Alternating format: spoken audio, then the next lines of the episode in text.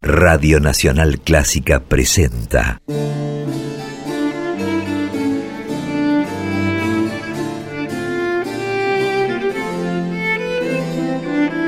Clásica en La.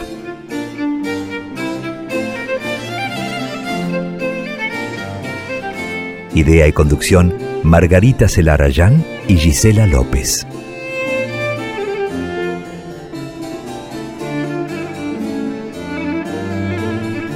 Hola, ¿cómo están? Comenzamos Clásica en La, el programa que cada jueves dedicamos aquí en la 96.7 a compartir las historias, trayectorias, creaciones de compositoras y de directoras de todos los tiempos. Somos dos las encargadas de llevar adelante este programa. Yo soy Margarita Celarayán y mi compañera es Gisela López. ¿Cómo estás, Gisela?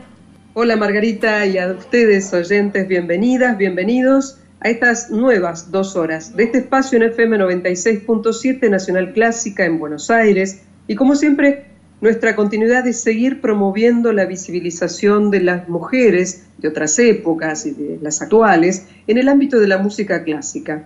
Y gracias, realmente debemos decirles a todos ustedes por estar del otro lado, en redes sociales como en Instagram y en Facebook, y también por escucharnos, lo sabemos, a través de Spotify o de iTunes, cuando y como ustedes quieran. Y eso está buenísimo y nos pone muy contentas que puedan aprovechar cada programa del año 2021 que está presente allí. Acuérdense, 24 horas después de emitido el programa en Nacional Clásica, lo tienen en estas dos plataformas, Spotify o iTunes. Cuando ustedes quieran, y en el momento que lo dispongan. Eso está buenísimo. Así que empecemos ya, Marga, con este programa, ¿verdad? Sí, Gise, empezamos ya mismo y el comienzo va a ser con un recorrido histórico, pero hoy centrado en una compositora, una compositora de otro momento de la historia. Vamos a viajar al pasado para compartir su vida y también algo de su música. Y la historia de hoy comienza en los últimos años del siglo XIX en Gales.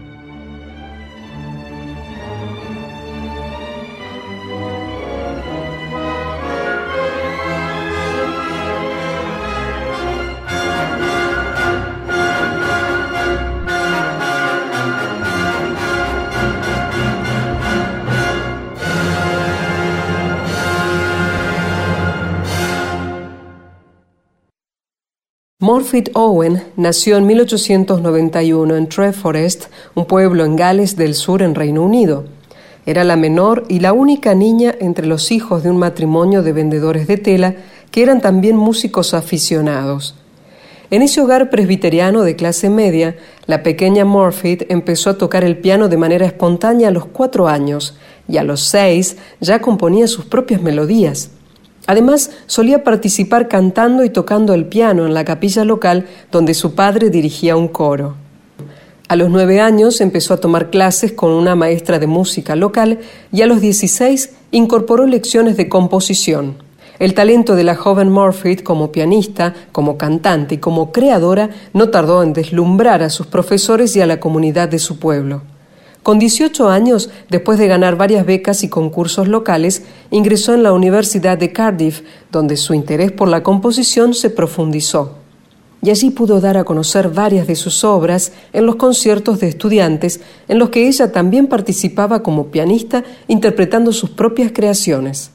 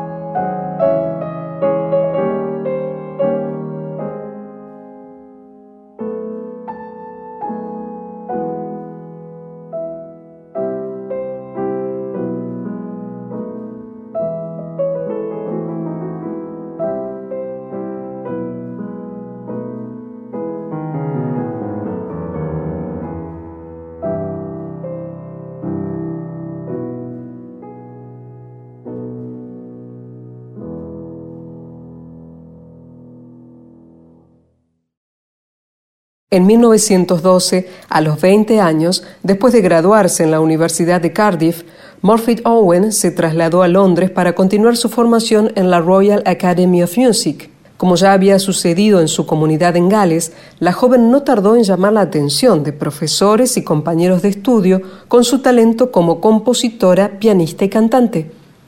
En 1913, en su segundo año como estudiante en la Royal Academy of Music, su Nocturno para orquesta se estrenó en el Queen's Hall. Mientras recibía becas, premios y muchos elogios, fue logrando publicar y difundir sus creaciones, y al mismo tiempo emprendió su actividad como cantante, con recitales en los que solía incluir música de Gounod, de Mozart y de Gluck, además de sus propias composiciones.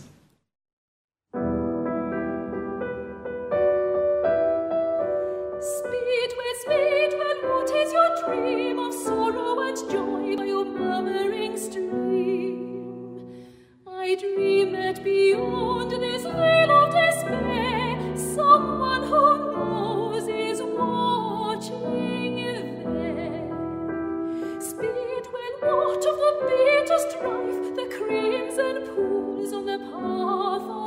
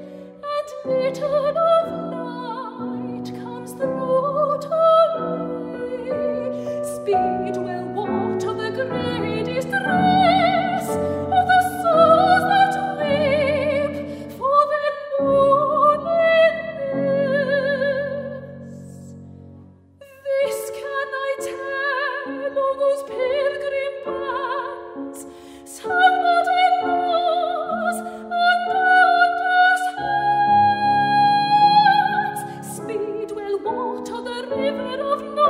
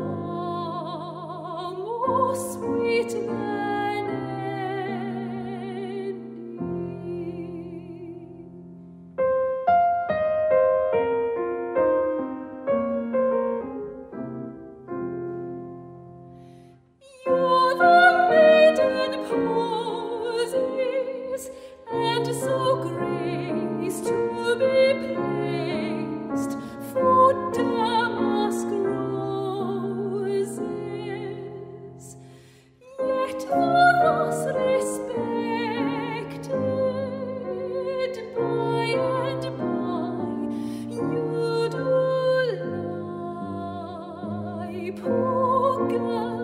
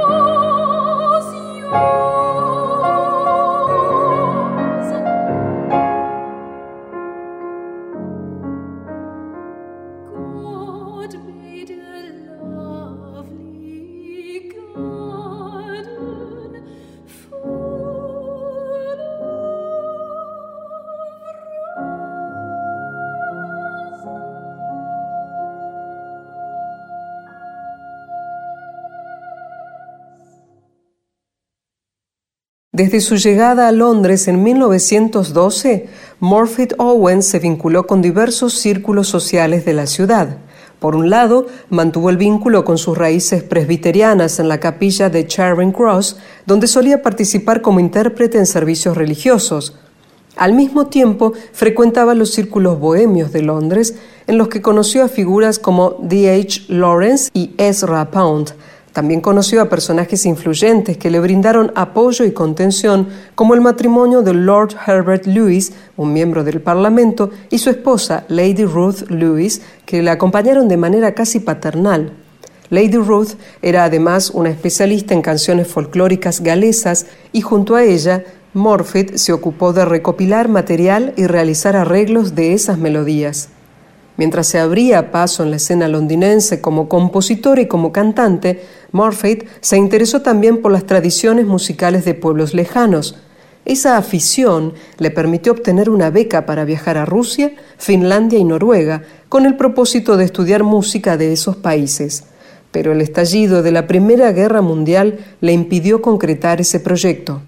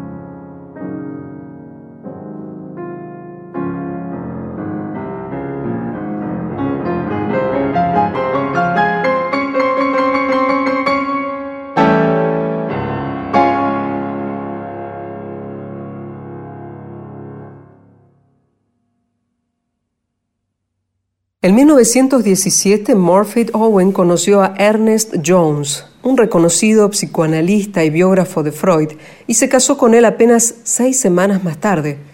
Desde el inicio, la relación entre ambos fue complicada.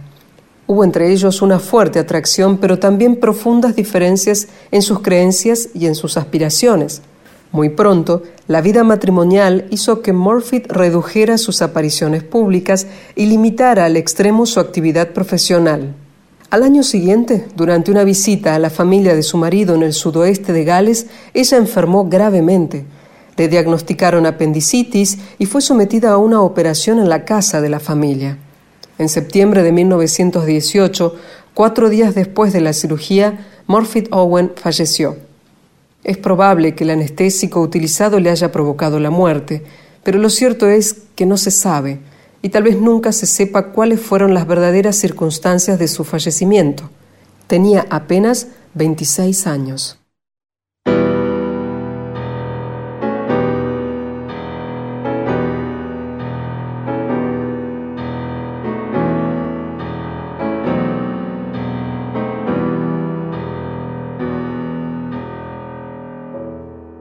En su corta vida, Morfitt Owen logró generar un impacto notable, primero en la vida musical galesa y después en la de Londres. En apenas 10 años de actividad como compositora, completó casi 180 creaciones, canciones, piezas para piano, obras instrumentales, corales y orquestales. Después de su muerte se estableció una beca con su nombre en la Universidad de Cardiff, pero fuera de Gales, su figura y sus creaciones se olvidaron pronto. Recién al cumplirse su centenario, en 2018, se empezó a rescatar su legado con la edición de un disco completo con su música y con la interpretación de una de sus obras, este Nocturno para Orquesta, en los BBC Proms de Londres.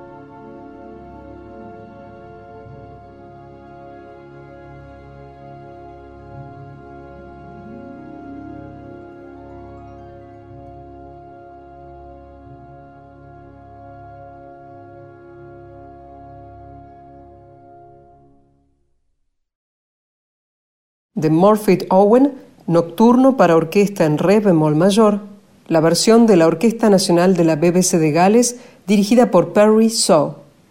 Y antes, durante la primera hora de Clásica la, compartimos otras obras de esta compositora galesa llamada Morfitt Owen. Primero, Morfa Rudland, poema sinfónico, en versión de la Orquesta Nacional de la BBC de Gales, dirigida por Jack Van Steen. Luego, tercer movimiento, minuet y trío de la Sonata para piano en Mi menor, aquí la versión al piano de Brian Ellsbury. Además, cuatro canciones de Flores, interpretados por Ellen Manahan Thomas, soprano, y Brian Ellsbury al piano. Y luego, Rapsodia en Do sostenido menor, Brian Ellsbury al piano.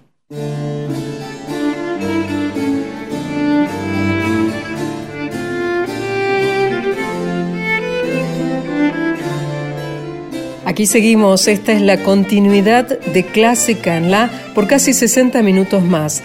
Yo soy Gisela López y claro, con Margarita Celarayán estamos todos los jueves hasta las 20 horas aquí en Nacional Clásica, la 96.7, de esta forma, con una propuesta bien clara, bien concreta, que sean cada vez más aquellas mujeres y hombres que reconozcan y confirmen la cantidad de mujeres, compositoras y directoras geniales que pese a su gran contribución a la música clásica muchas veces han sido olvidadas por la historia. Y aquí nosotras intentamos darles un nuevo espacio, un nuevo lugar, sobre todo para que tengas más posibilidades de escuchar muchísima música clásica. Y por si no llegas a nuestro horario habitual cuando se emite Clásica en La los jueves de 18 a 20 o querés oírnos de nuevo, que esa es la posibilidad, ya te recuerdo que 24 horas después de que emitimos cada programa los jueves, nos vas a encontrar en las plataformas de Spotify, o también de iTunes. Así que cuando vos elijas escuchar cuando quieras y desde el dispositivo que vos más gustes, ya lo podés hacer porque cada programa del año 2021 está en las plataformas, reitero, de Spotify o de iTunes como un podcast. Tenés que poner podcast clásica en la y vas a encontrar enseguida nuestro logo, nuestra presentación a través del trabajo y agradecemos siempre a Nacional Clásica de Buenos Aires darnos esta posibilidad de compartirnos con vos de otra manera. Y también sumado a eso, claro, las redes, lo instantáneo de poder conectarte con nosotras, con Margarita y conmigo, a través de Instagram, Facebook o también a través de Twitter. Nos seguís a través del arroba en la clásica arroba en la clásica, todo junto minúscula y en cualquiera de esas redes, en Instagram, en Facebook y en Twitter nos podés seguir, donde, como sabes, siempre te decimos, subimos no solo material e información de los programas que vienen, sino también eventos y situaciones que también queremos promover a partir de nuestra búsqueda, visibilizar y darle igualdad a aquellas mujeres creadoras y aquellas trayectorias de las directoras de orquestas de todo el mundo y vamos a dedicar el comienzo de esta segunda hora justamente a dos directoras de nuestro tiempo en actuaciones recientes. Bárbara Hannigan, además de ser una directora notable, continúa con su actividad como soprano y a veces es notable cómo combina estas dos tareas de forma simultánea. Y esto sucedió hace poco, en el mes de mayo, en el Concertgebouw de Ámsterdam, en un concierto que realizó con la orquesta Ludwig. Y aquí vamos a escucharla cantando y dirigiendo una canción de Kurt Weill llamada Yukali. Aquí está entonces Bárbara Hannigan como soprano y también dirigiendo a la orquesta Ludwig.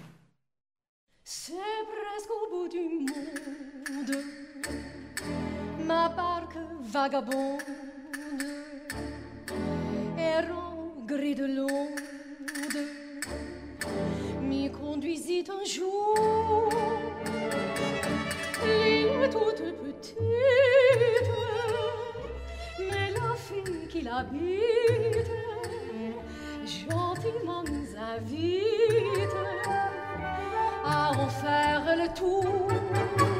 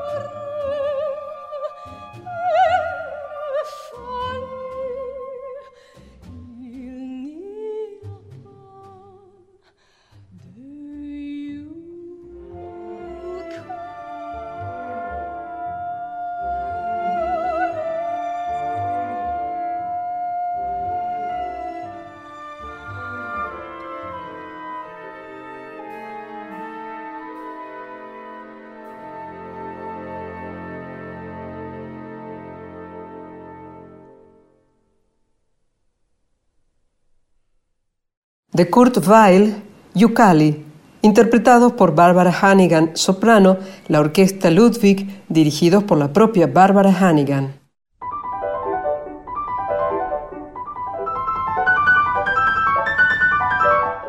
Y como anticipaba recién Gisela, vamos a dedicar este primer tramo de la segunda hora del programa a algunas directoras de nuestro tiempo con algunas de sus actuaciones recientes.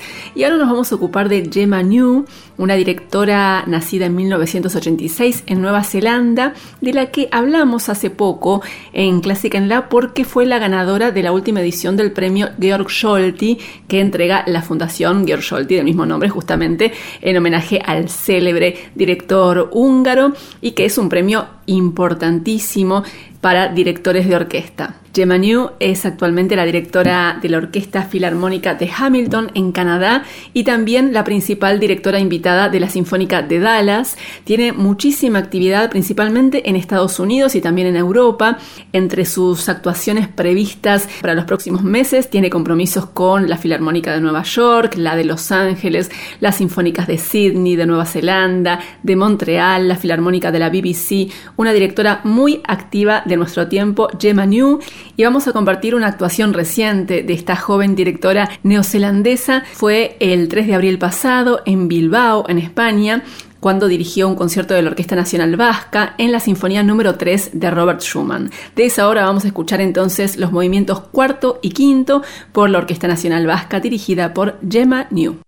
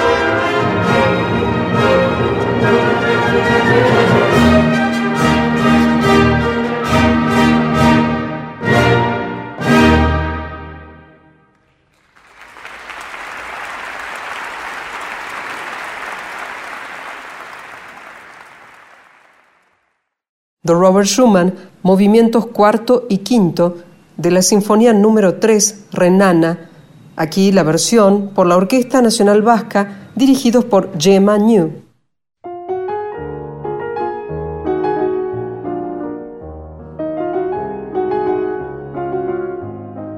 Seguimos hasta las 20 en Clásica en La y vamos a dedicar este momento del programa a compartir material discográfico reciente con música de compositoras estadounidenses. Y vamos a empezar por un disco editado por el sello Chandos del ensamble Kaleidoscope Chamber Collective con quintetos para piano y cuerdas de compositores estadounidenses. Y en este álbum se incluyen obras de dos grandes compositoras estadounidenses que fueron Amy Beach y Florence Price, que son dos compositoras de las que ya hemos hablado en Classic en La, ya hemos escuchado varias de sus obras, pero también son de esas compositoras que van a volver con mucha frecuencia a este espacio. Y ahora volvemos a Amy Beach, que fue la primera mujer que logró desarrollarse como compositora profesional en Estados Unidos, con éxito y con composiciones a gran escala. Vivió entre 1867 y 1944.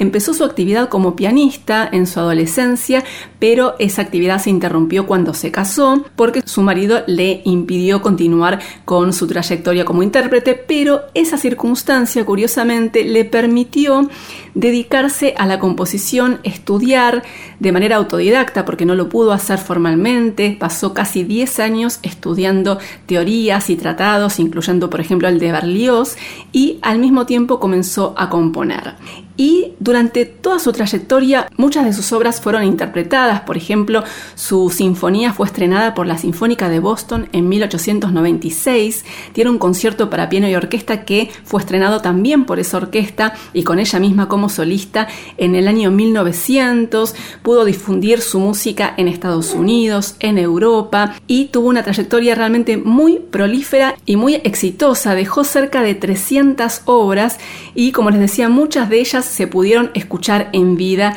de la autora.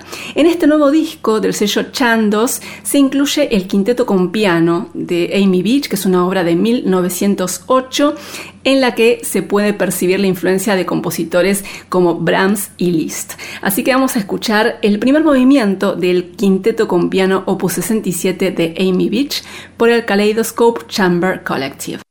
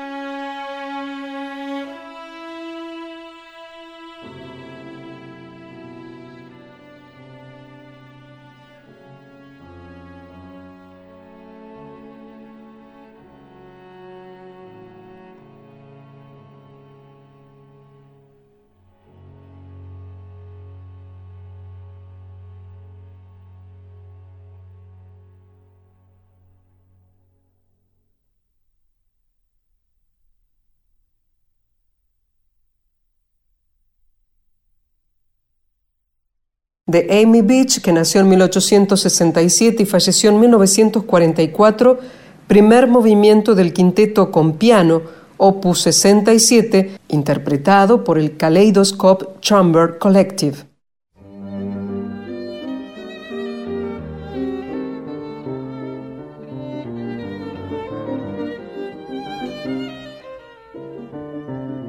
Y la otra compositora que está incluida en este disco reciente del Kaleidoscope Chamber Collective es Florence Price, que fue la primera mujer afroamericana en lograr reconocimiento como compositora de música académica en Estados Unidos. Vivió entre 1887 y 1953. Nació en Little Rock, en Arkansas pero en una época terriblemente difícil, durísima, por el avance de la segregación racial y la violencia que la llevó a lo largo de su vida a viajar, por ejemplo, primero a Boston para poder estudiar en el conservatorio. Años más tarde, también por la creciente violencia, tuvo que trasladarse con su familia a Chicago. Atravesó muchísimas dificultades Florence Price, pero a pesar de eso, pudo dar a conocer sus creaciones, principalmente sus canciones y piezas para piano, también ganó premios y uno de esos premios le permitió estrenar su primera sinfonía con la Orquesta Sinfónica de Chicago en el año 1933. Y ese acontecimiento fue particularmente importante, le dio notoriedad y le permitió empezar a ser valorada como compositora. Durante su vida se la reconoció sobre todo por sus canciones y sus arreglos de spirituals. De hecho, algunos de esos arreglos fueron fueron difundidos por Marian Anderson, la gran contralto, pero el catálogo de Florence Price es mucho más ambicioso, compuso más de 300 obras, cuatro sinfonías, conciertos para piano, para violín, canciones, música de cámara, obras para órgano, piezas para piano. El lenguaje de sus obras es esencialmente romántico, pero fusionó las formas clásicas con elementos característicos de su propia herencia cultural y en muchas de sus obras incorporó citas y también referencias a melodías de spirituals, himnos y danzas africanas. Para este disco que estamos presentando se grabó por primera vez el quinteto en la menor de Florence Price, que es una obra que se cree que compuso a mediados de la década del 30, aunque no se sabe con exactitud la fecha y lo que vamos a escuchar son dos movimientos de este quinteto en los que justamente aparecen estos ecos de la herencia musical de Florence Price, hay reminiscencias a himnos y a spirituals y también elementos del yuba, que era una danza propia de las plantaciones de esclavos del sur de Estados Unidos. Vamos a escuchar entonces los movimientos segundo y tercero del quinteto con piano en la menor de Florence Price por el Kaleidoscope Chamber Collective.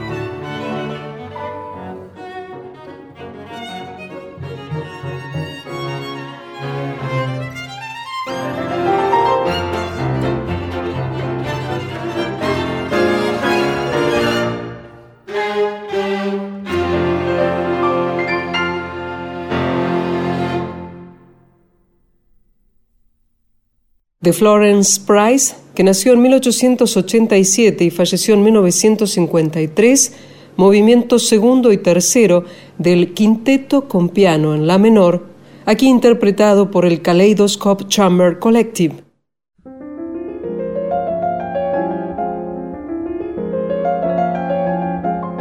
Y vamos a seguir con música de Florence Price en Clásica en La, porque este año, hace algunos meses, se editó un álbum con algunas de sus obras para piano. Es el resultado del trabajo de una pianista y musicóloga que se llama Samantha Egg, que es investigadora de la Universidad de Oxford y que se dedica particularmente al estudio y a la divulgación de obras poco difundidas de compositores y especialmente de compositoras. De hecho, tiene otro disco con música para piano de varias creadoras y en este caso se dedicó a la música de Florence Price. Lo que vamos a escuchar de este disco son los bocetos sin título número 1, número 2 y número 3 de Florence Price, compositora estadounidense que vivió entre 1887 y 1953. Los interpreta la pianista Samantha Ege.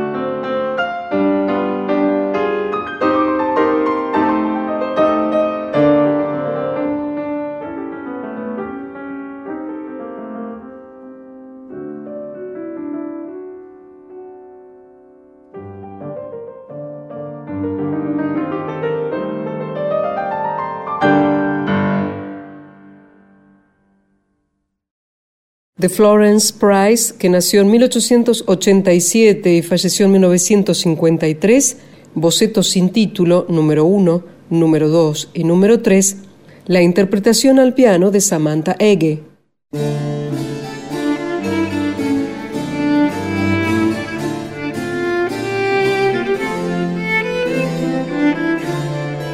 Y de esta forma concluye otro capítulo más de Clásica en la Margarita. Sí, Gise, hoy con muchísima música de compositoras, con la historia y algunas obras de Morvid Owen, la maravillosa compositora galesa que falleció tan joven, apenas 26 años, pero dejó muchísima música bellísima. También compartimos música de dos grandes compositoras estadounidenses como Amy Beach y Florence Price y actuaciones recientes de dos directoras de nuestro tiempo como Barbara Hannigan y Gemma New. Muchísima música, historias e información en clásica en la de hoy. Así que nos queda simplemente agradecer al resto del equipo que es necesario para que lleguemos a vos y a todos ustedes. Compaginan y editan cada programa Diego Rosato e Ignacio Guglielmi, ponen en el aire la emisión, operadoras y operadores del control central de Radio Nacional desde Buenos Aires, Gracias, claro, a Margarita Celarayán, que además de co-conducir, preproduce milimétricamente el contenido desde el inicio de Clásica en la, allá en marzo de 2020. Y también a vos, a ustedes que nos oyen de 18 a 20, los jueves por FM 96.7 Nacional Clásica, o después por Spotify o iTunes y gracias por ser parte y acompañarnos así en esta continuidad que tenemos como oyentes de cada emisión de Clásica en la. Mi nombre es Gisela López. Que estemos bien.